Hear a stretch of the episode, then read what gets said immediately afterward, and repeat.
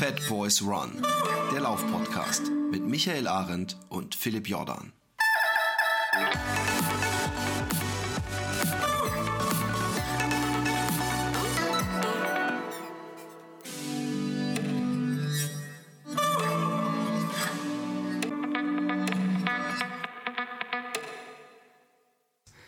Kaboom! Äh, Da sind wir wieder. Ähm, eigentlich äh, hättet ihr jetzt das äh, äh, wunderbare, interessante Interview mit Eva Sperger, der reizenden Eva Sperger, die die äh, Berge erläuft und äh, locker wieder herabschießt, hören müssen. Aber ähm, das war von der Technik und das ist natürlich komplett mein Fehler. Ähm, äh, so scheiße. Ich, ich habe auch die ganze Zeit während des Aufnehmens gesagt, oh, du übersteuerst ganz schön, aber in meinem Ohr hört sich's gut an. Und äh, aber später hat sich's nicht mehr so gut angehört und deswegen muss ich diese ganze ähm, Aufnahme nochmal machen. Ich muss mir nochmal die schlechten Sprüche, Scherze und charmanten äh, Ausweichmanöver zurechtlegen. Bin gespannt, ob das funktioniert und ich hoffe, sie hat noch mal Lust und äh, erniedrigt sich in die Tiefen des Fat Boys Run Podcastes herabzusteigen. Nichtsdestotrotz haben wir natürlich einen pickepacke vollen Podcast für euch mit vielen interessanten und äh, ähm, äh, spannenden Themen und vielleicht auch äh, ähm, grenzwertigen Themen und äh, spaltenden Themen. Ja. Michael, wie geht es dir? Mir geht's erstaunlich gut. Nee, mir geht's echt ganz gut. Wieso Ähm, erstaunlich? Was außerdem- hast du denn gemacht? Ah, ich bin durch. Ich bin echt müde im Moment. Also ich, ich rette mich im Moment ins Wochenende, vom Montag an. ähm, aber ähm, aber äh, ich habe ja den Druck, nicht du, ja. Weil ich meine, ich muss jetzt ja die Eva Sperger ersetzen, weil du warst ja eh dabei. Das wird sehr schwer, so wie du aussiehst, für mich zumindest, dass du für mich die Eva Sperger ersetzt. Ich, ja, da, da kann ich nicht widersprechen, da hast du recht. Ich werde trotzdem mein Bestes geben. Ähm, Naja. Aber ähm, äh, du hast natürlich auch trotzdem einen Druck äh, in anderer Hinsicht, weil äh, es gibt ja die Straße zurück auf die Straße, aka Road Back to Road. Gibt's eigentlich neue YouTube-Filmchen, die du Ja, heute. unverschämterweise... Hast du die auch hübsch auf Fat Boys Run verlinkt? Noch nicht. Aber da könnt ihr sie finden. Jetzt, wo diese Folge draußen Ja. ist, ist es bereits auf der Facebook-Seite von Fat Boys One und auf, auf der Website. Wie läuft's denn mit deiner Road Back to Road? Ich kann mir nicht vorstellen, ja, wenn du schon vor einem Monat meines Wissens oder anderthalb ähm, dir die Garmin-Uhr, ich weiß, das war mir scherzhaft gesagt, aber so ganz äh, aus, aus dem Nichts äh, greift sich die Uhr ja auch nicht die Daten. Wenn sich die Garmin-Uhr da schon auf 2,34 äh, geeinigt hat und du weiterhin so krass trainierst und jetzt in die Endphase kommst, wird's mich wundern, wenn da nicht noch mal hat sie inzwischen noch mal was zu dir gesagt, was sie denkt, wie schnell du den Marathon laufen wirst? Ja, sie ist sich, un sie ist sich nicht ganz sicher. sie ist, Wieso? ich, sie ist, also sie ist, sag ich mal, relativ, ähm, äh, wie sagt man, relativ sprunghaft in ihren Meinungen. Ähm, nee, aber das muss man auch verstehen. Also die war, sie war äh, einmal kurz bei 2,30, ja, wo ich dachte, jawohl, läuft, da bleiben wir jetzt. Das Problem ist, jetzt habe ich seit zwei Wochen den Umfang ziemlich erhöht. Und äh, das ist ja so, dass die Garmin-Uhr das ja so macht, dass die sich die Pace anguckt und guckt, wie, ähm, wie du bei der Pace, wie viel Prozent du von der Laktatschwelle läufst, die kannst du ja eingeben.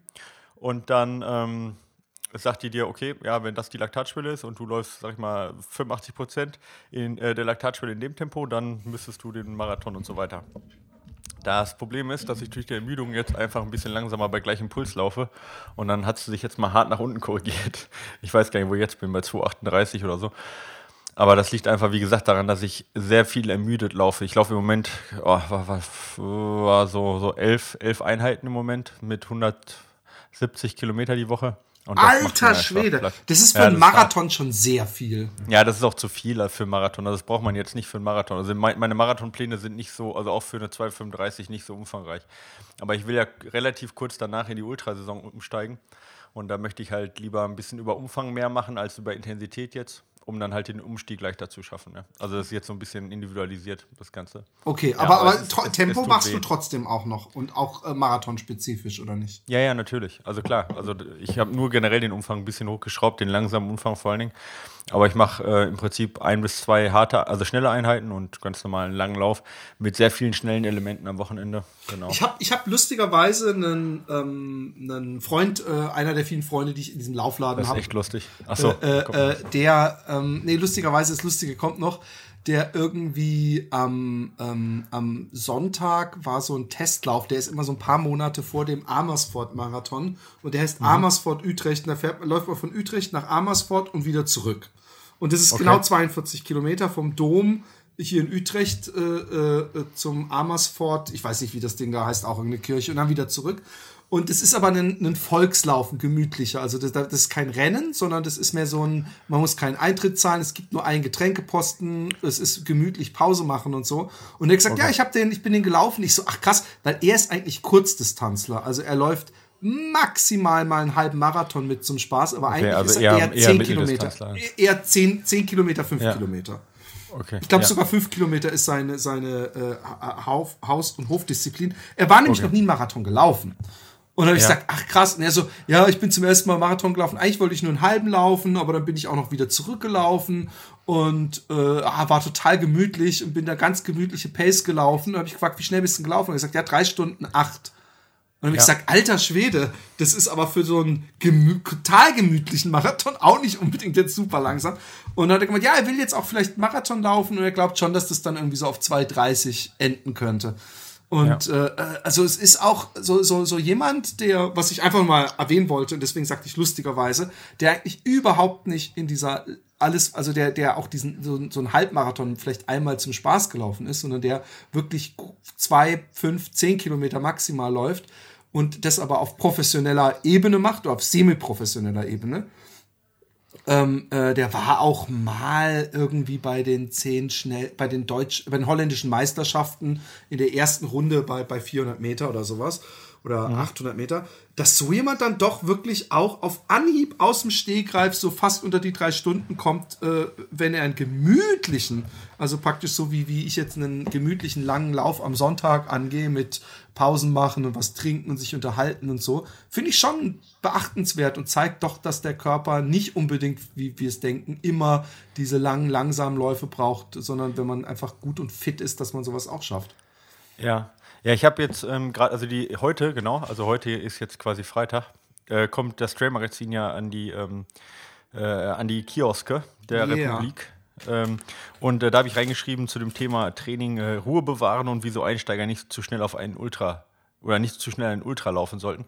Und da geht es auch genau darum, dass es viel einfacher ist, in den Unterdistanzen ähm, schneller zu werden und erstmal sich, sag ich mal, so eine Schnelligkeit zu holen. Und mit Schnelligkeit meine ich jetzt nicht Sprintschnelligkeit, sondern ich meine damit halt eine aerobe Ausdauer, ne? ähm, mhm. um ähm, ja, sag ich mal, jetzt die Grundlage zu haben, um Zehner in, ich sage jetzt mal, äh, der aktuellen Zeit minus äh, drei Minuten zu laufen oder so und dann auf die lange Distanz wechseln sollten, dass das viel einfacher ist, die, ich sage immer, auf unteren Distanzen besser zu machen und dann auf die langen zu wechseln, anstatt zu versuchen, auf den langen Distanzen äh, an sich besser zu werden, weil du dann halt für die langen Distanzen schon von Natur aus so viel Umfang laufen sollst, dass du eigentlich kaum sag ich mal, ähm, Tempotraining plus Regeneration dann noch hinkriegst bei so viel Umfang. Ja.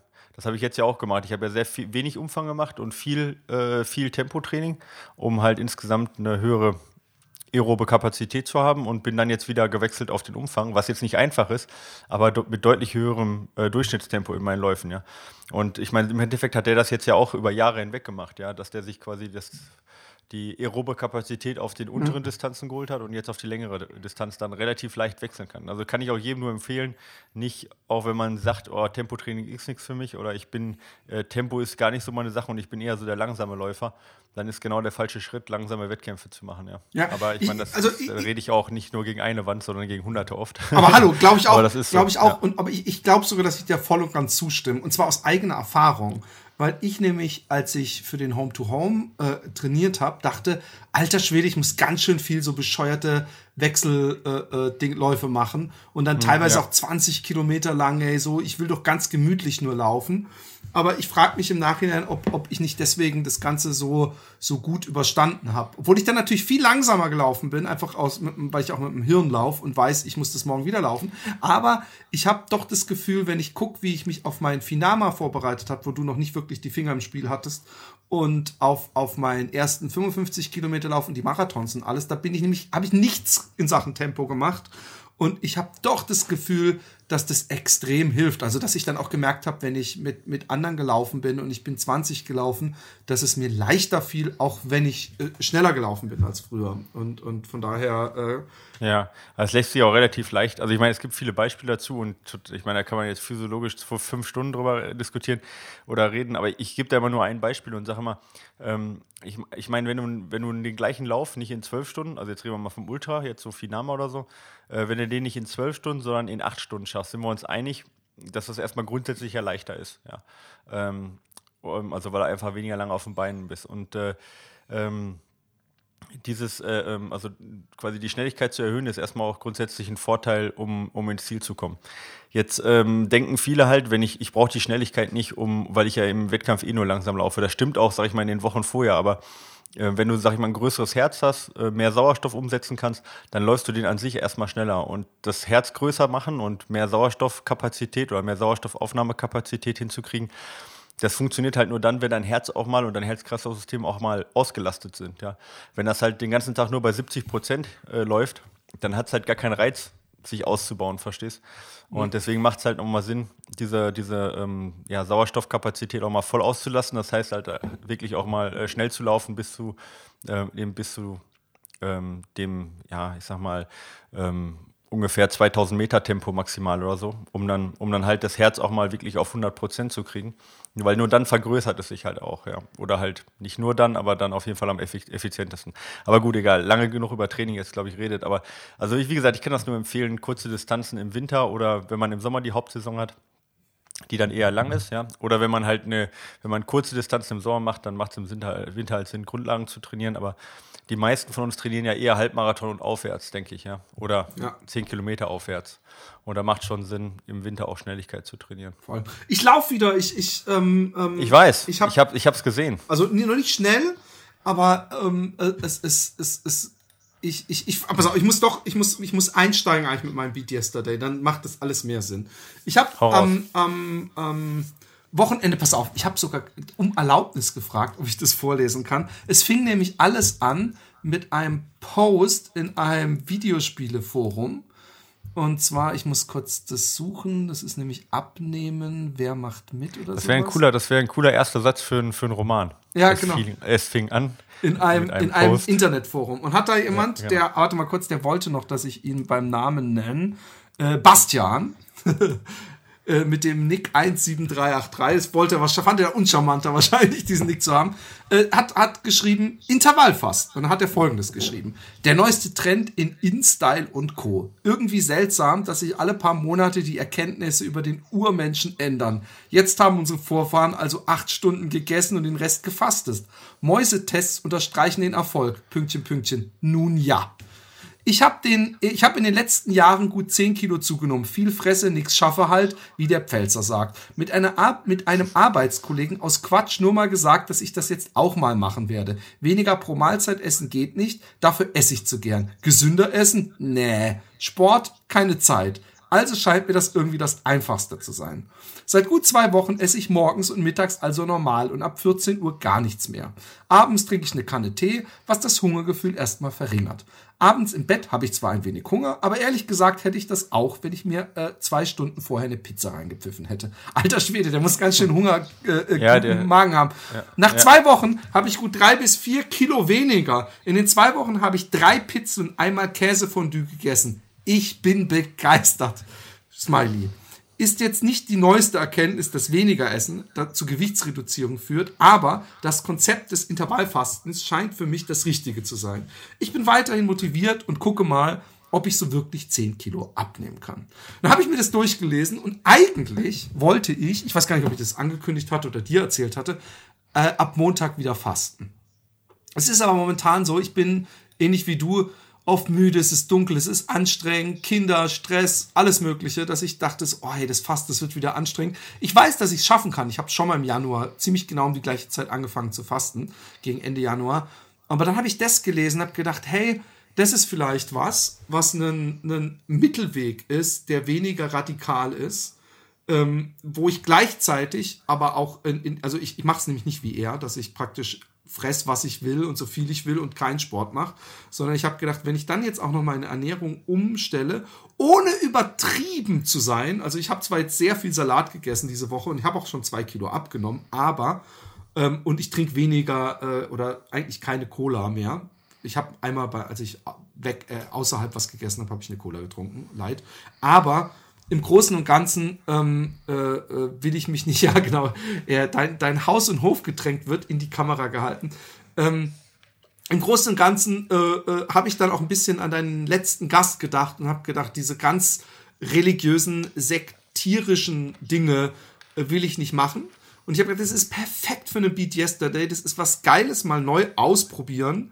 Ich sag überhaupt nicht, dass das. Also du machst quasi re religiöse Ernährung ohne Dogma. Also so genau. So, ich weiß so, gar nicht, ob das so religiöse Ernährung ist, weil ich, ich meine, dass man, dass man, ich, ich lasse keine Kohlenhydrate weg. Es wird in einem, in einem, Text, in, in einem längeren Text, ich habe mehrere äh, äh, Artikel dazu gelesen. und einem wird gesagt, man soll natürlich dann äh, möglichst auf Snacks und Süßes und auch Weißmehlprodukte verzichten. Aber das sind halt so grundsätzliche Sachen, die man weiß. Und verzichten ja. muss ja nicht grundsätzlich verzichten sein. Das heißt ja nicht, dass wenn ich mal mit anderen Leuten okay, also Pizza du sollst dich halt ein bisschen gesünder ernähren, genau. einfach ein bisschen darauf zu achten, darfst halt zwischendurch. Aber der Kern ist quasi, dass du wie lange nichts isst? Also ich, dazwischen? ich habe für mich immer, ich esse meistens so gegen halb acht Frühstück. Äh, ich kann auch mal so, mein Tagesablauf ist momentan, ich schnibbel mir morgens sehr viel Obst, Vollkornhaferflocken, einen dicken Batscher Joghurt und Reismilch und das ist mein Frühstück und dann mittags esse ich einen Da Salat würde ja erstmal Caroline Rauscher total drauf abgehen. Da würdest du sagen, Philipp, das ist genau das Richtige. Echt? Ja, ich, ja. ich ah ja gut. Also ich, ich, ich, und das Komische ist, ich, weil, weil momentan habe ich dann morgens halt schon auch richtig Appetit, weil ich ja seit zwei Uhr mittags nichts gegessen habe, so dass ich, ähm, aber trotzdem, trotzdem ich diese Riesenschüssel esse, wenn ich laufen gehe, mich nicht so schwer fühle wie in den ganzen letzten zwei Monaten, wo ich jedes Mal gedacht habe, boah, bist du schwer und boah, fühlst du dich fett. Und ich bin auch ich habe echt extrem übergenommen. Du hast nicht so doof grinsen, du Arschloch. Ja, nur ein bisschen. ich habe deine Bemerkungen in ihrem, deine kleinen, suffisanten Nebenbemerkungen zu mir, zu deinem Podcast-Partner, sind mir nicht entgangen. Ich habe aber laut gelacht, ähm, auch wenn es mich natürlich irgendwo tief ins Herz trifft jedes Mal. Ja, aber es tut mir auch leid. Ich konnte ich habe, ich habe es nicht geschafft. Ich weiß, du bist, du bist der, der, der Drill Sergeant aus deinem letzten Leben steckt immer noch in dir. Mhm. Äh, ähm, aber ähm, was, was für mich deswegen das, das so interessant macht, ist, erstmal, ich habe kein Problem, da ich, da ich das Fasten kenne und beim Fasten träume ich praktisch dann wochenlang vom Essen, einfach abends nichts mehr zu essen. Ich weiß, dass das sowieso scheinbar gesünder ist, abends sich nicht, sich nicht so voll zu stopfen. Äh, ich, dadurch trinke ich viel, weil jeder, wird einem wahrscheinlich jeder Ernährungsberater, der einen zwei Tage begleitet, sagen, du trinkst zu wenig Wasser. Dadurch trinke ich genügend. Ich verliere viel Wasser. Ich habe auch die ersten zwei Tage wieder partiell Kopfschmerzen gehabt, was auch so ein, so ein Nebeneffekt des Wasserverlustes ist. Und es gibt da wissenschaftliche Sachen, darüber möchte ich mich, also wissenschaftlich. Es wird in Artikeln erzählt, dass irgendwie so Zellen sich erneuern oder selbst äh, in diesen Fastendingern selbst, äh, äh, da gibt es auch einen Begriff für selbst aufessen, äh, die ungesunden Teile und das deswegen gut ist. Es gibt aber auch Leute, die sagen, und das ist ein Punkt, den du mal erwähnt hast, dass eigentlich jede Ernährungsumstellung immer einen, erstmal einen Effekt hat.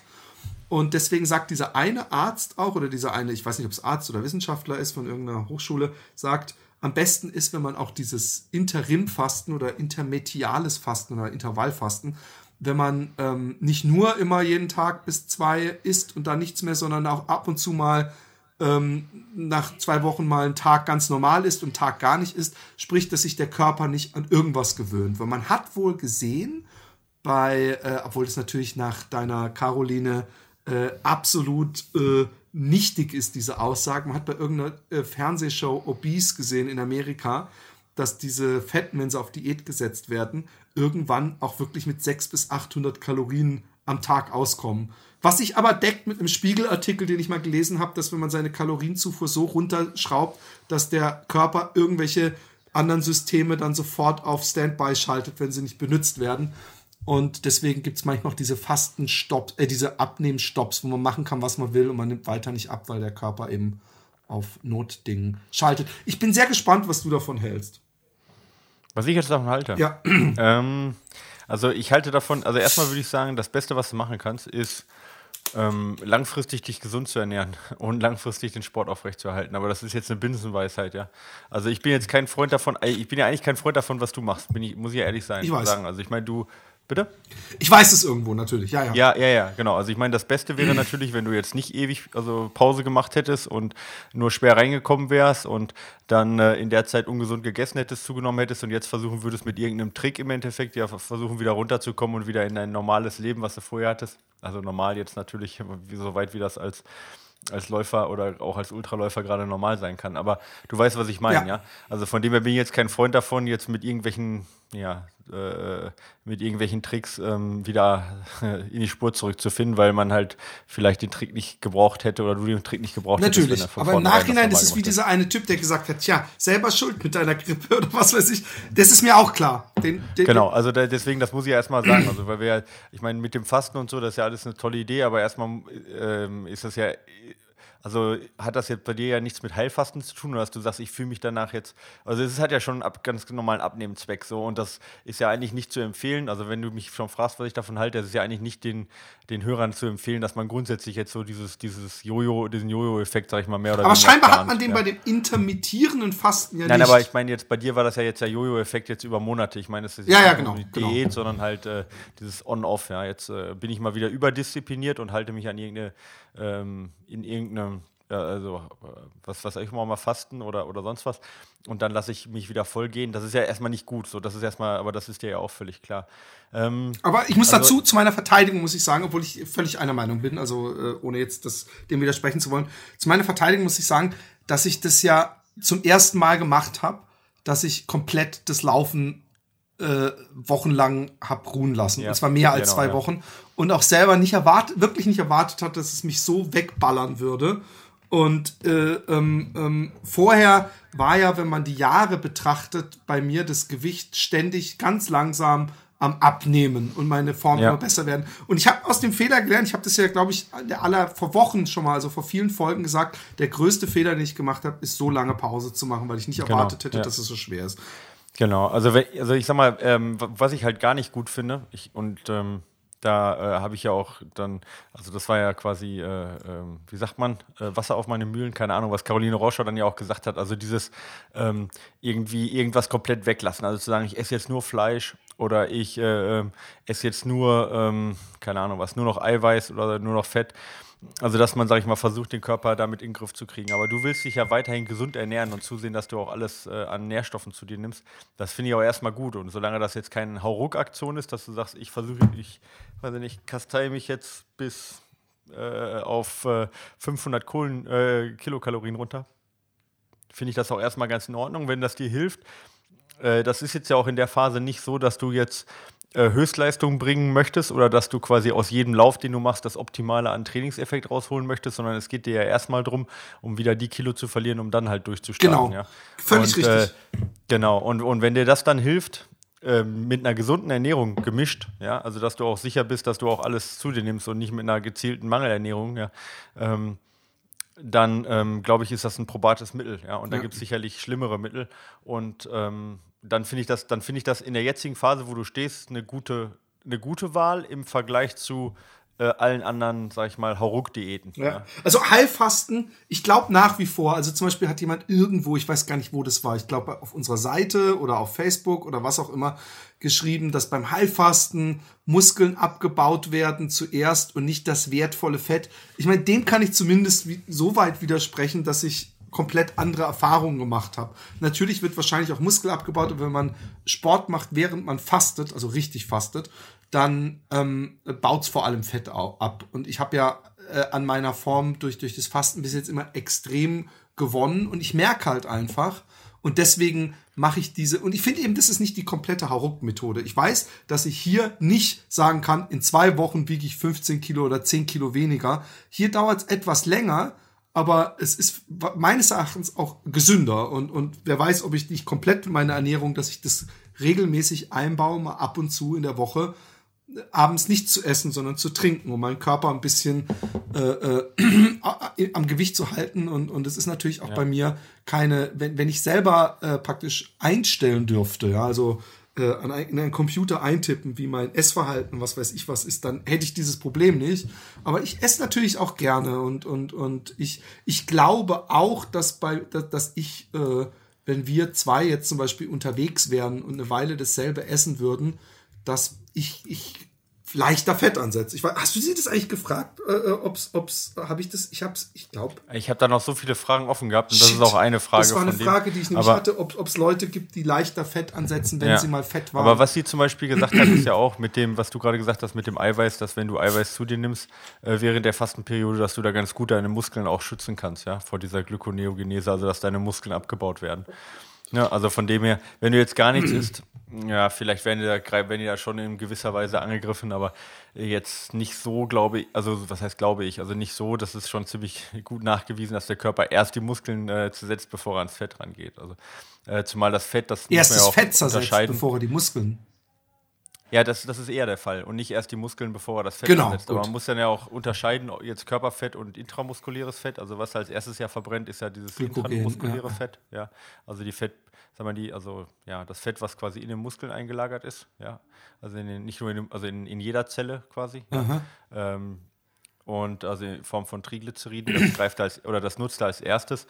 Ja, und äh, ähm, aber äh, wie gesagt, ähm, bevor er die Muskeln zersetzt, muss er halt auch äh, wirklich ganz hart ähm, ähm, schon am Fasten sein und in der Ketose sein. Und ich glaube, also dass das, das jetzt gerade mit deiner Sache nicht der Fall ist. Nein, und es wäre auch, also äh, die, diese Theorie, die dieser Hörer äh, da aufgestellt hat, äh, widerspricht ja jedem, was man sieht. Also wenn du jemanden siehst, der irgendwie einen Monat irgendwo auf einer Insel gestrandet ist, dann hast du ja nicht so einen Fetten da, der sich nicht mehr bewegen kann, sondern du hast meistens so einen drahtigen Typen, der ankommt, wo du jeden Muskel im Körper siehst, aber kein Gramm Fett. Aber egal, ich, ich habe das als, als, als Lösung genommen, weil ich eben gedacht habe, du musst nicht immer hauruck und ich habe auch keinen Bock, dass ich dann wieder nächstes Jahr wieder nach dem Winter, sondern dann fange ich vielleicht eher mal im Winter an, wieder ähm, dieses intermediäre Fasten zu machen, um gar nicht erst wieder da zu landen, wo ich bin. Genau. Ähm, aber ich fühle mich, es, es, es mag vielleicht ein psychosomatischer Effekt sein, aber ich fühle mich diese Woche, ich bin heute Morgen nur fünf Kilometer zwar gelaufen, weil jetzt, jetzt habe ich natürlich die klassischen,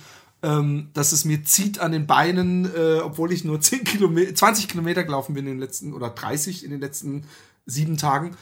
Ähm, ähm, aber jetzt, jetzt muss ich halt wieder schön durchwalzen und viel dehnen und so. Aber ich, ich, ich habe Bock und ich fühle mich gut und ich habe auch wieder Spaß am gesunden Essen. Und das hatte ich halt vorher nicht. Und das habe ich jetzt wieder. Und äh, ich bin gespannt. Und, und das wird ein ähm, Beat Yesterday, was, äh, was ich noch mehrfach äh, ansteuern werde. Du warst auf der ISPO. Ich war auf der ISPO, ja, ja, genau. Also ich hatte einen Termin mit, ähm, mit Gore natürlich mal und wollte mal da Hallo sagen auch. Deswegen war ich da und habe auch die Karten dafür gekriegt. Aber ich habe mir natürlich die ähm, äh, oder habe natürlich die Gelegenheit genutzt, um mal ein bisschen rumzuschauen. Und ich war wie immer, wie jedes Jahr enttäuscht. Ja? Weil das ist, also ich, Trailrunning, ich habe immer das Gefühl, also das geht ja hauptsächlich um Trailrunning, nicht um Running. Also es ist ja keine Fitnessmesse an sich, sondern ja schon eine Outdoor-Messe. Und ähm, dementsprechend sind da auch mehr Outdoor-Firmen da. Aber äh, Trailrunning ist da so, ja, so ein kleines Licht ja, im Echt? Vergleich zu. Ja, unfassbar. Also ich, ich dachte, also Trailrunning ist der Trend. Ja, aber also es ist äh, seit äh, den Jahren, wo ich auf der ISPO bin, also in den letzten sechs oder sieben Jahren, ist das nicht, äh, habe ich das noch nicht gemerkt, ja. Also es, ähm, es sind große Firmen, die nicht da waren, wie Salomon zum Beispiel. Adidas hat jetzt zum Thema Trailrunning gar nichts gemacht, ähm, aber die waren sehr, sag ich mal, de, der Stand war auch sehr abgehoben. Also die hatten fast keine Produkte, sondern nur irgendwelche 3D äh, Virtual Reality Spielereien. Ähm, ansonsten, ähm, ja, äh, sind, äh, muss ich sagen, die Neuerungen haben sich so ein bisschen, leider ein bisschen im, in Grenzen gehalten. Ein sehr, sehr cooler Spike-Schuh ähm, von Salming äh, wird wohl rauskommen, aber das ist ja schon sehr Nische, sage ich jetzt mal, also ja, von, auch für unsere Hörer, ja. Ähm, aber ein sehr leicht, gut gedämpfter Schuh von Salming, äh, Ice Spike heißt der, der hat mich ziemlich überzeugt und äh, Vibram bringt eine neue Sohle raus, äh, die auf Eis halten soll, was natürlich eher im Outdoor-Bereich interessant ist als im Laufen, ja. Obwohl Saucony, den äh, diese Sohle verbaut wohl. Ja, also so eine, oh, cool. so eine, das sind so, so Blöcke in der Sohle drin, die super Grip auf Eis und auf Schnee haben. Ja. Aber haben sie auch also, super Grip auf zum Beispiel glatten Platten oder sowas? Weil das ist ja ganz oft auch ein Problem, finde mhm. ich, dass man auf Stein auf nassem rutscht. Ja, also das habe ich jetzt nicht, habe ich jetzt nicht äh, testen können, kann ich jetzt nicht genau sagen, aber es ist nicht so, dass die ganze Sohle aus diesem Material ist, sondern du hast eine normale Sohle und da drin sind quasi so Stücke, quasi so, so Quadrate mit, mit dieser, mit dieser Arctic Grip Sohle, ja. Ähm, und äh, ja, das ist vielleicht gerade für die interessant, die vielleicht jetzt auch nicht ähm, die jetzt keine Spikes tragen, weil sie sagen, also äh, ich brauche jetzt in Hamburg keine Spikes unbedingt, ja. Aber so eine, äh, gerade wenn mal Schnee liegt oder wenn es mal sehr rutschig ist, wie du gerade gesagt hast, ja, äh, vielleicht eine andere Sohle, fand ich interessant, dass die da in die Richtung gehen. Das war ganz interessant. Und ansonsten muss ich ganz ehrlich sagen, hat mich äh, mal vielleicht der eine oder andere Schuh so ein bisschen interessiert, aber jetzt nichts, was mich vom Hocker gehauen hat. Ja. Also ich merke immer wieder, dass jetzt, also es ein paar Hersteller sind im Trailrunning-Bereich wie, wie Hoka und wie Salomon, die schon äh, ja schon, sag ich mal, so weit voraus sind und dann andere Hersteller wie zum Beispiel La Sportiva oder auch Adidas oder auch Innovate und so, die schon irgendwo äh, versuchen, aber vom Gewicht und Dämpfungsverhältnis. Echt? La Sportiva kam mir immer so vor. Ich habe La Sportiva ja, wie auch die Hörer, die jede Folge gehört haben, noch nie getestet. Aber dieser Bushido ja. oder wie der hieß und so, es gab so ein paar Schuhe, die, die haben ja auch gesponsert den ähm, Krupitschka, glaube ich. Und, immer noch, ja. Oder immer noch oder wieder inzwischen. Und äh, ich habe immer gedacht, dass, dass die ganz groß im Trailrunning sind, aber scheinbar ja, nicht. Ja, also das sind halt, also ähm, die sind natürlich deutlich mehr im Alpine Running, sage ich jetzt mal drin, als jetzt zum Beispiel Hoka, ja. Weil, weil Hoka ja eher, sag ich mal, so die, die Ultra und die amerikanische Szene so ein bisschen versorgt und nicht so ganz im Alpin drin sind. Ähm, aber ich wenn ich auch im Alpine Running drin bin, ja, und dann habe ich Schuhe, die ähm, im Schnitt fast 300 Gramm wiegen, ja. Also es ist mir halt echt nicht agil genug. Und die Sohlen, die sind halt auch schon echt, also das sind die gleichen Sohlen, die ich vor zehn Jahren bei den Schuhen gesehen habe. Ja, da hat sich echt wenig getan. Und ich frage mich dabei La Sportiva, warum die zum Beispiel die äh, beste Sohle, ähm, die es im Moment auf dem Markt gibt, also die Vibram Mega Grip Sohle, warum sie die in ihren Bergschuhen zum Beispiel verbauen, aber in den Trailrunning-Schuhen nicht verbauen, ja. Wo es halt die beste Schuh ja, Sohle ist, die eigentlich fast jeder gute Hersteller, jetzt außer Salomon, die haben ja ihre eigene Contagrip-Sohle, aber sonst wird es überall eigentlich verbaut, ja. Und Vor allem gerade, wenn sie halt im alpinen Bereich busy sind sind, macht es noch weniger Sinn. Genau, ne? und das sind halt so Fragen, wo ich, da, da habe ich manchmal das Gefühl, dass es halt nur zwei, drei Hersteller gibt, ja, die wirklich ähm, den Trailrunning-Schuh so voranbringen, ja, und ähm, die anderen, die dann versuchen dran zu bleiben. So ist im Moment mein Eindruck, aber der mag auch, okay. der mag auch vielleicht sehr subjektiv sein. Aber ich war ein bisschen enttäuscht, dass da doch, ja, was Trailrunning angeht, doch relativ wenig los war wieder, ja. Naja, aber, aber gut, ich meine, das ist, oft, ist die ISPO halt die Outdoor in Friedrichshafen im Sommer. Die ist ja äh, eine Sommermesse dann im Vergleich zur ISPO, die ja eine Wintermesse ist. Und da gibt es dann schon wieder spannendere Sachen. Aber ich kann jetzt nicht den Schuh jetzt berichten, leider, wo ich sage, oh, der ist der Hammer, da müsst ihr warten. Vielleicht auch, weil eben Salomon und Hoka nicht auf der Messe vertreten waren. Ja. Aber was, ja, die, was aber ja eigentlich, weswegen du da hingegangen bist, ist, um endlich aufs Foto mit den ganzen Instagram-Sportlern und Influencern zu kommen. Das ist so ja das, was dich, ja. was dich total heiß macht. Ja, ich dachte mir, ich muss nur auf, muss nur zwei oder drei Influencer ansprechen und mal aufs Foto kriegen, dann bin ich direkt bei, bei Instagram mal äh, 2000 Follower mehr. Ich habe es nicht geschafft. Aber da war ein großes In In Influencer-Forum und Influencer- ähm, Treffen und Influencer äh, äh hier, ähm, äh, wie, wie, nennt man das da hier auf der Stage hier, irgendwie so Interviewgruppierung, keine Ahnung was, ja. Also Influencer war ein ganz großes Thema wieder, ja. Und äh, da habe ich auch eine lustige Geschichte, ich konnte mich da auch nicht zurückhalten. Ähm, in einer Facebook-Gruppe, Trailrunning München, da hat äh, ein nettes Mädel, äh, ich, ich äh, kenne den Namen nicht und ich würde ihn auch nicht sagen, äh, reingeschrieben irgendwo, ähm, sie sucht ein Trailrunning Instagram-Pod. Ja, also POD, ja, Pod. Und ich dachte direkt an, okay, was für ein Footpod so, weißt ja, du? Ich dachte mir so, hey, vielleicht kann ich helfen. Ja. Genau. Ich dachte mir, Instagram, keine Ahnung, aber ich frage mal, was es ist, ja, vielleicht kann ich helfen, ja.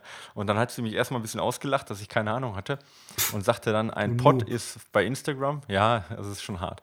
Ähm, man merkt, ich, ich habe da schlagartig gemerkt, dass ich über 30 bin und habe dann, ähm, hab dann gefragt und sie sagte, ein Pod ist quasi bei Instagram ähm, so eine Gruppierung von Läufern, die sich gegenseitig alle äh, Bilder kommentieren und gegenseitig folgen und liken, damit die eine größere Reichweite erzielen und somit halt quasi noch mehr Influencer sind und damit mehr Produkte kriegen und mehr, sag ich mal, im Rampenlicht stehen. Ja. Ich habe dann auch direkt die Eva Sperger direkt mal empfohlen, nicht weil die so Pots kennt, sondern weil die Psychologin ist und auch Narzissmus behandelt. ja, ich, das, ich finde find das krass. Also ich, ich Also ich bin ja der Meinung, dass Influenza halt nicht ohne Grund halt, sag ich mal, mit diesem Ja. äh, Grippevirus verwechselt werden kann, ja. Weil, also ich, ich verstehe das halt nicht, dieses, dieser, dieser Narzissmus zu versuchen, so viele Follower wie möglich auf Instagram und Facebook zu kriegen, nur um irgendwelche Produkte abzugreifen oder wichtig zu sein in der Community, ohne irgendeine eigene Leistung zu bringen, nicht die Leute zu motivieren. Wir hatten ja mal die Mandy hier zu Gast von äh, äh, Run Girl, nee, wie heißt der? Go Run, oh Mann, wie, wie heißt der Ah, Podcast? fuck. Go Girl Run, so, Go Girl Run. Und ähm, weißt du, äh, so jemand, der halt Content abliefert, eine Ja. super schöne Stimme hat für einen Podcast und, und da Leute motiviert, ja, äh, das sind positive Influencer, weißt du, die bringen die Leute voran, die bringen den Sport voran, die motivieren Leute, den Sport zu machen, ja. Aber einfach nur, sag ich mal, ein buntes Potpourri aus gestellten Lauffotos und äh, Smoothie-Rezepten, ja, ist halt, finde ich persönlich, nicht das wirklich, was der Sport braucht, ja. Also ich- und ja. ja, weiß ich nicht. Das, mir, mir, mir, weiß ich nicht, mir stößt das so ein bisschen auf, weil ich dann denke, da gibt es so viele talentierte junge Läufer, die eigentlich Unterstützung bräuchten von großen Firmen, die halt sagen, okay, ich unterstütze dich mal für ein Trainingslager, für, dass du mal die Welt siehst, dass du an Wettkämpfen teilnehmen kannst, ja. Ähm, und äh, Leute, also die, die, wo, wo ähm, ja, sag ich mal, der Sport das Leben ist, ja. Und dann hast du da so Influencer, die erzählen dir, Laufen ist mein Leben und dann laufen sie ähm, ja einmal die Woche und machen dann da bei dem Lauf halt nochmal fünf, sechs Fotos, ja, die dann bei Facebook, und Instagram ausgeschlachtet werden, plus Smoothie-Rezepten und irgendwelche Salatrezepte und Kussmünder und, und sahen dann die ganzen Produkte ab, die eigentlich die talentierten Nachwuchssportler viel besser gebrauchen könnten. So, jetzt habe ich mir ausgekotzt. Okay. Das zum Thema Ich- ich- Influencer ich, ich, und meine ich Meinung dir, dazu. ich, muss, ich finde schon, dass wir da so eine kleine Diskussion draus, also nicht Diskussion, weil ich stimme dir eigentlich im Ich, ich, ich, ich, ich diskutiere da nicht drüber. Nein, Quatsch, können wir gerne ich, ich, ich, ich stimme dir da im, im, im, im eigentlich zu. Und zwar eigentlich sogar komplett. Ich meine, es gibt aber ein paar Sachen. Es gibt diese ähnliche Diskussion, gab es zum Beispiel im Videospielebereich. Dass zum Beispiel ein Videospielredakteur einer Zeitschrift, der ein Leben lang gelernt hat, kritisch über Spiele zu berichten, zu einem Event eingeladen wurde, wo ein Spiel vorgestellt wurde. Und er hat da auch ein Ticket bekommen, das machen die natürlich, und fährt dahin. Und während er im Bus sitzt dahin, hört er, sieht er zwei äh, 17- oder 18-jährige YouTuber, wo der eine sagt, wie viel hast du bekommen, um hierher zu kommen? Der eine sagt, ja, 5000. Der andere, oh, ich habe 8000 bekommen. Und darüber hat er sich tierisch aufgeregt. Man muss es natürlich ähm, von zwei Seiten sehen. Die Firma weiß, die Zeitschrift von dem Videospiel, die hat inzwischen, Printmedien hat vielleicht 20, 30, 40.000 äh, äh, Abonnenten. 40.000 End-User, die wir erreichen. Dieser komische Influencer Horst, der hat irgendwie 1,5 Millionen. Und deswegen ist es natürlich ein kleiner Preis. Die Frage ist, ob man ähm, den Influencern die Schuld dafür geben darf, dass die, die Welt so ist, wie sie ist und dass die, die, die Firmen sich so verhalten, wie, wie die Firmen sich verhalten. Und gerade Sportförderung äh, ist eine schwierige Sache und leider, wie ich auch dem Philipp Flieger gesagt habe, glaube ich, dass heutzutage Sportler in einer Welt, die so extrem in sozialen Medien stattfindet und auf Instagram und allem, dass man da halt, und das kann er ja auch ein Stück weit sehr gut, sich eben auch gleichzeitig verkaufen muss. Das, sonst, sonst das ist, das ist halt nicht mehr die Zeit. Aber ich sehe es genauso. Ich finde es schade, wenn dadurch talentierte Sportler nicht die Klamotten kriegen oder nicht die Unterstützung, sondern nur die Influencer. Ich sehe auch, ich habe mich auch äh, äh, äh, zu dir gesagt, hey, im Grunde sind wir ja auch zu einem Teil Influencer. Es ist ja nicht so, dass wir hier diesen Podcast für 300 oder 500 Leute machen, sondern es hören ihn ja wesentlich mehr Leute. Und natürlich bekommen wir deswegen zum Beispiel auch Testschuhe. Aber und das ist so diese, diese Feinline. Es gibt Influencer und es gibt Influencer. Und es gibt ja, wie du auch eben selber schon gesagt hast, deswegen äh, trage ich Tauben nach Athen. Oder warte mal, was war's noch? Ja, so ähnlich war es. Ja. ähm, äh, ähm, äh, es gibt äh, nämlich total interessant und es gibt auch auf Instagram, auf Instagram, Instagram ist sowieso so ein Ding, was sich mir nicht so tausendprozentig erschließt. Ich poste ab und zu mal was, aber eigentlich mag ich, mag ich äh, äh, Facebook deswegen mehr, weil da auch Diskussionen sind und Filmchen und was, also auch, auch mehr geteilt und verlinkt werden kann und Instagram schon mehr so eine reine Selbstdarstellung ist. Aber ich gucke ja gerne drauf und ich habe auch irgendwann äh, solche Influencer, die mich angefragt haben, ja. Und ich habe es da, glaube ich, auch schon mal im Casting gehabt. Ich habe dann irgendwann mal durch die Fotos von so einer geguckt und habe gesehen, die hat nur zu 100 Prozent Fotos, wo sie schön abgelichtet am Laufen ist, ja. In verschiedenen Klamotten. Ab und zu sieht man auch da mal so einen Schuh oder sowas in die Kamera gehalten. Aber ich habe mir gedacht, was sind Follower? Und ich frage mich, ich glaube auch, dass irgendwann die Firmen dahinter steigen werden, dass wenn zum Beispiel, ich mache jetzt gar keine Werbung, weil die Firmen hören sich das ja nicht an hier, ähm, dass wenn wir einen Schuh besprechen, ja, äh, und, und auch wenn ich jetzt zum Beispiel kein Athlet bin, der gesponsert bin, aber dass ich das Laufen ernst nehme und auch so eine Schuhbesprechung ernst nehme und man da sich was mitnimmt, dass das eigentlich viel mehr wert ist, als jemand, der einfach nur in einer Instagram-Timeline kurz entlang gescrollt wird. Weil was passiert damit? Gibt es wirklich Leute, die sich jeden Tag das Foto von dem Mädel angucken? Oder sind es eben so die typischen, ich scroll mit dem Daumen, mach hier einfach ah like, ah like, ah like. Und oh, oh, hat das überhaupt irgendeinen Einfluss? Influenzen die Influencer überhaupt großartig? Das ist die Frage, ja. die ich mir stelle. Aber auch da gibt es, glaube ich, echt Leute, die sich mehr Mühe geben und wo man auch so motiviert werden kann. Und es gibt eben Leute, die äh, einfach auf einen, einen äh, äh, Wagen mit aufspringen wollen oder einen Zug, der, der am Laufen ist. Ja, also ich, du hast natürlich recht. Also sicherlich ähm, äh, zweischneidiges Schwert, auch was die, was die Industrie macht. Und klar, wir, ich meine, wir sind auch in gewisser Weise Influencer, weil wir auch in gewisser Weise eine, eine Reichweite ähm, haben, ja, automatisch. Aber natürlich jetzt nicht vergleichbar mit irgendwelchen YouTubern oder irgendwelchen ja, Instagrammern, ja. von der Reichweite auch her, einfach, weil's, weil einfach, äh, ich meine, so ein Instagram-Follower gedrückt ist halt einfach einfacher gemacht, als so eine Stunde sich einen Podcast anzuhören, ja. Eben. Ähm, ähm, und über Qualität kann man da auch dann definitiv sprechen. Aber ich frage mich dann auch manchmal, was so Influencer, was der Sinn des Lebens bei denen ist. Also ich sag mal, im Prinzip sind die ja eine Litfaßsäule, an denen viele Leute vorbeigehen. Das ist ja der Sinn des Lebens, ja. Ich meine, die haben ja keinen Inhalt, den sie produzieren. Im Prinzip halten sie im Prinzip sich oder, oder die Werbung, die sie dann da haben, die halten sie hoch und die freuen sich am, des Lebens, weil, weiß ich nicht, 50.000 Leute das angucken. Also der Lebensinhalt ist quasi eine Litfaßsäule sein, ja. Und dann, dann also ich meine, im Endeffekt muss, muss man da keinen Neid für empfinden, weil das ja eine traurige Geschichte ist. Aber das kann auch, also ich meine, das ist halt irgendwie so ein, das ist, das ist so, so eine stumpfe Geschichte.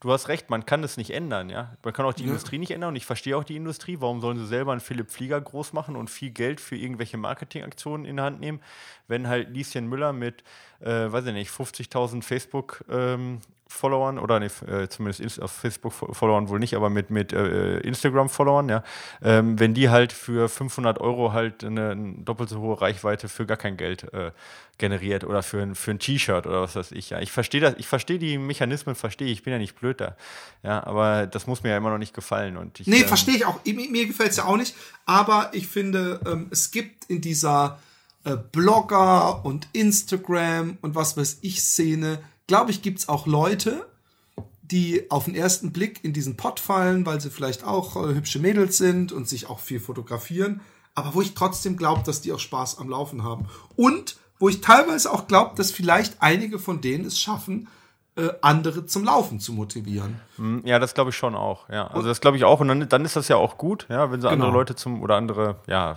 äh, auch gerade Anfänger zum Laufen motivieren, weil sie sagen irgendwie, ah, da kann ich mich besser mit identifizieren als mit einem Philipp Flieger oder ne, oder auch mit, von mir aus auch mit uns oder mit Neuschwander oder wen auch immer, dann ist das auch alles schön und gut.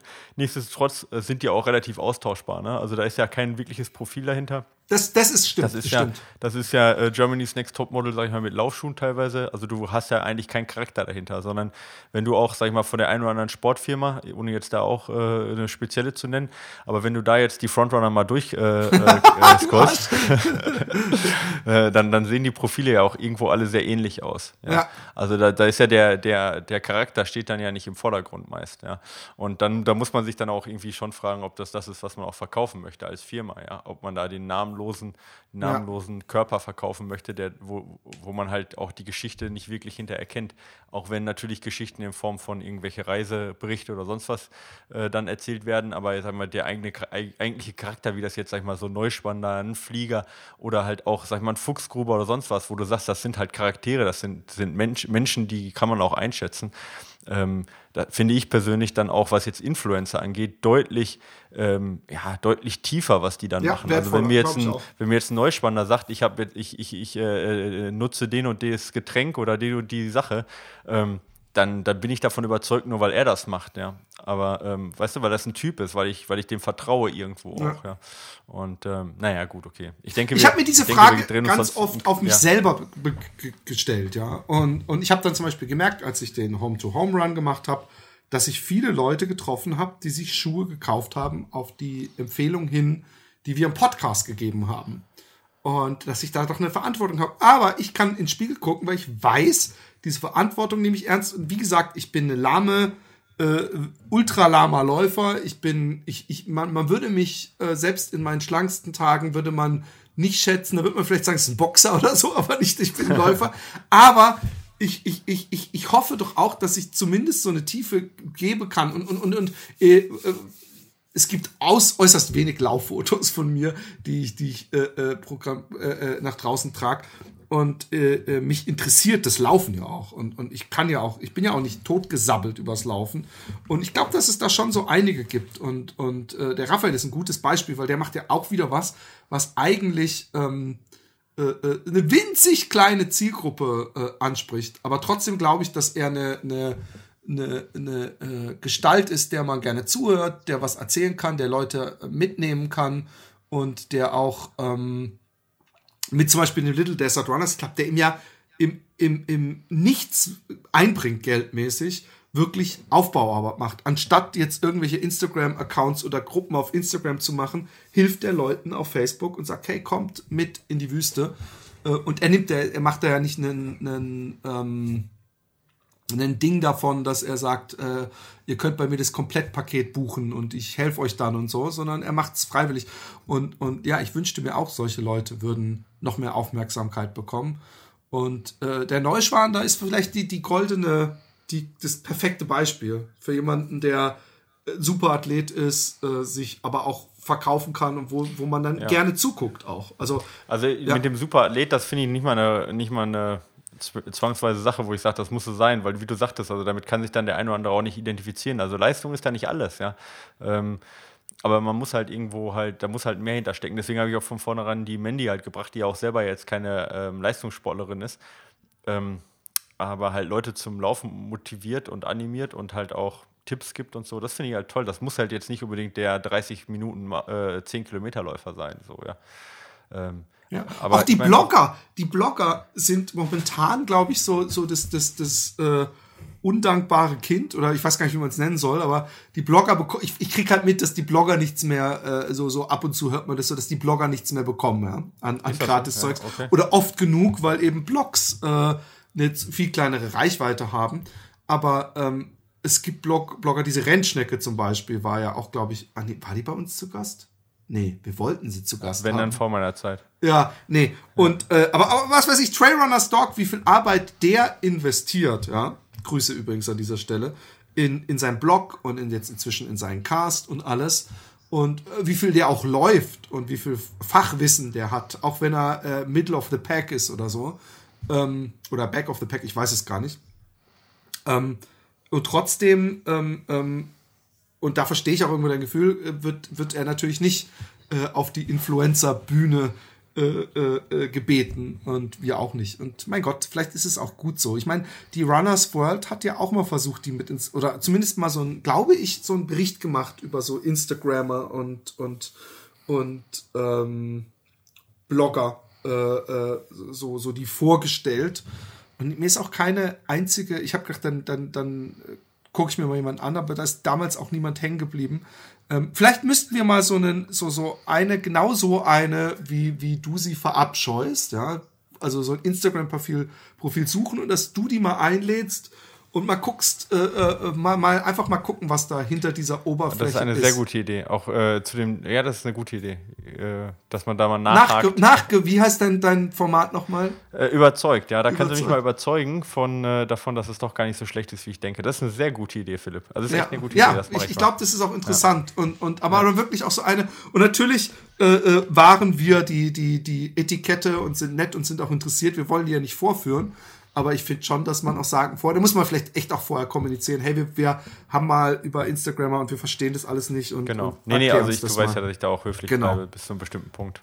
Genau. Also du hast sowieso ja. wieder, du bist immer in deinen Interviews, haben ja die Leute immer gemerkt. Ich glaube, die Leute würden so, so ich kenne, habe das auch bei diesen, diesen zwei Dingern bemerkt, äh, wo ich mich dann ja auch dazu geäußert habe, wo der immer gesagt hat, das ist Nachtreten. Nee, ich, ich, ich, ich Nachtreten wäre, wenn du im Nachhinein, wenn die Gäste nicht mehr da sind, in der nächsten Show groß austeilen würdest. Aber ich kommentiere einfach genauso, wie ich andere Sachen kommentiere, die ich konsumiere und interessant finde und spannend sind. Genau. Und ähm, äh, ich, ich kenne das jetzt aber, dass man da sitzt und denkt, ach komm, jetzt sag doch noch mal nach oder frag doch das, was ich öfter höre von, von anderen, die einen Podcast hören, dann denken, auch da hätte ich gern mitgeredet. Aber das ist eben auch, äh, wenn man dann jemanden gegenüber hat, möchte man ja auch nicht irgendwie den vollen Eklat. Ja, oder, oder man, man findet es gerade vielleicht auch nicht so interessant wie der Hörer. Das ist ja auch mal so. Oder man ja. kommt vielleicht auch gar nicht auf so eine gute Frage. Auch das passiert ja. Ja, aber manchmal ist es auch sicherlich so, dass man da vielleicht auch nicht zu sehr dran rumpulen möchte. Ähm, ja, unterschiedlich. Aber ich glaube, das haben wir, wir haben da ganz gutes, bisher einen ganz guten Ausgleich gefunden, so dass die äh, dass unsere Gäste sich noch nicht vor uns fürchten und, und gleichzeitig die Podcasts anhörbar sind.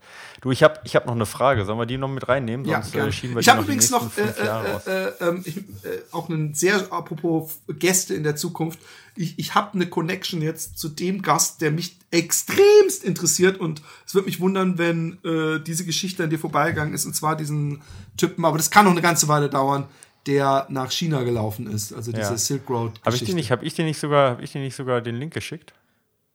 Äh, nein, ich habe ich hab davor schon, äh, als der losgelaufen okay. ist, stand mal in der Runners World ein Bericht darüber. Ah, okay. da, das war ja, auch schon ja, vor ja, super interessant, aber ich glaube, der hat im Moment extrem viel zu tun. Wahrscheinlich, wahrscheinlich. Ja. Der, der äh, ist, ist gerade sehr gefragt, aber ich kann mir vorstellen, dass er auch mal eine Stunde Zeit hat. Der muss ja, will ja auch den Hype mitnehmen. Ich hoffe, er schreibt ein Buch und ähm, ich bin hochgespannt. Äh, die Frage, ich bin gespannt. Ja, genau. Also Konstantin fragt, ich habe sie jetzt nicht geschickt, ich lese es mal kurz selber vor. Genau. Und zwar zum Thema Tapering. Ähm, er fragt, äh, was aus sportmedizinischer Sicht dahinter steht, ähm, dass man äh, oder, oder, wie man das vom Marathon oder Ultratrail konkret ausgestaltet. Ähm, er sagt, ich selber mache vorm Rennen meist eine Art Saltin-Diät. Ja, ich bin circa 5 Kilo über mein Optimallaufgewicht. Also eine Woche vor dem Rennen einen längeren Lauf um die 20 Kilometer und dann circa drei Tage möglichst wenig Kohlenhydrate essen, bevor es ans Carboloading geht. Nach besagtem Lauf laufe ich dann eigentlich nicht mehr. Zwar bringe ich im Rennen dann eine vernünftige Leistung, bin, mit der ich zufrieden bin. Allerdings fühle ich mich vom, äh, vor allem am Anfang des Rennens extrem schwerfällig. Ja? Und äh, das ist jetzt so, da fragt er, wie man das macht und ob das sinnvoll ist. Ähm, Eine Woche also vorher macht er Diät, um nochmal abzunehmen? Ja, der macht also Saltin-Diät. Saltin-Diät ist im Prinzip, also das ist eine Sache, die halt äh, Saltin, also das ist eine schwedische Geschichte, ja. Ähm, erfunden hat, und zwar, dass man erst die Kohlenhydratspeicher komplett entleert, entleert ungefähr ähm, drei Tage vorm Rennen, um dann so eine Art super, ähm, ja, super Kompensation auch mit den Kohlenhydratspeichern hinzukriegen. Okay. Also man isst erst drei Tage. Hat mein Vater keine... früher gemacht. Ich, ich ja, habe meine genau. aber inzwischen schon lange mehrfach sogar gelesen zu haben, dass das wissenschaftlich widerlegt also ist. Oder? Ja, es gibt, also es bringt schon was, aber es gibt Studien, die äh, zeigen, dass es genauso viel bringt, wenn man einfach nur drei Tage vorher also vorm Rennen, die ähm, Prozentzahl an Kohlenhydrate erhöht, ohne jetzt ähm, die äh, Gesamtkalorienzufuhr zu erhöhen. Also nur Kohlenhydrate äh, von, den, von der Prozentzahl zu erhöhen, bringt das Gleiche, was jetzt ähm, also dann nur noch Glykogenspeicher angeht. Ohne das ja, Steak sozusagen. Reis, Kartoffeln halt, ne, Gemüse. Ja. Äh, wichtig ist halt, dass man nicht nur Kartoffeln und Reis isst, sondern halt auch immer Gemüse dazu, vor allen Dingen auch zum Beispiel Pilze, Zink, Kalium ähm, weil, weil das halt die ähm, äh, Glykogenaufnahme, also die Einlagerung der Kohlenhydrate in den, äh, in die Zellen halt ähm, fördert. So, ich bin kein Freund von der Saltin-Diät. Warum? Erstens, weil die äh, ähm, äh, psychisch natürlich eine Woche vor dem Wettkampf nicht gerade ohne ist und auch für den Magen nicht ohne ist, wenn man es nicht gewohnt ist. Ähm, ich finde, das erhöht äh, den Stress eine Woche vorm Lauf eigentlich unnötig.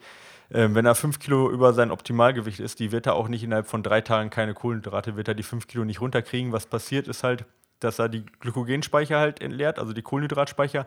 Und mit dem Glykogen ist immer Wasser eingelagert, ja, sogar äh, doppelt so viel vom Gewicht her als, das, als die Kohlenhydrate. Dann werden die Kohlenhydrate halt quasi entleert, damit wird auch das Wasser ausgeschwemmt und damit nimmt er dann vielleicht auch drei, vier Kilo ab, die er aber super schnell wieder vor dem Lauf möglichst zu sich nehmen sollte, weil sonst hat er nämlich kein Wasser, also nicht genug Wasser in den Zellen und damit ähm, auch eben Leistungsminderung. Also des, allein deswegen bin ich kein Freund davon. Er wird die 5 Kilo nicht abnehmen, weil 5 also fünf Kilo, wenn man das mal hochrechnet, ja, ähm, wie, viel, wie, viel, wie viel er da laufen müsste, dass er 5 Kilo abnimmt, ohne dass er was isst, ja. Ähm, nee. Das äh, wären vermutlich, ich weiß nicht, 200 Kilometer oder so, ja. Das wird er in den Tagen nicht mehr hinkriegen. Ähm, also von dem her bin ich da kein Freund von, lieber die 5 Kilo langsam abnehmen und dann keine Saltin-Diät, sondern die Kohlenhydrate vom, vom Anteil her hochschrauben, ohne die, Gesamtkohlenhydrat, äh, ohne die Gesamtkalorien anzuheben. Oh, mir, halt, mir ist noch was eingefallen. Äh, Ja. Ein Zwischenruf im Podcast. Ähm, ähm, wenn ich mich nicht täusche, hat die Caroline gesagt, hier ist auch noch nie ein Athlet, äh, äh, der erfolgreich in seinem Sport ist, untergekommen, der ketogen sich ernährt.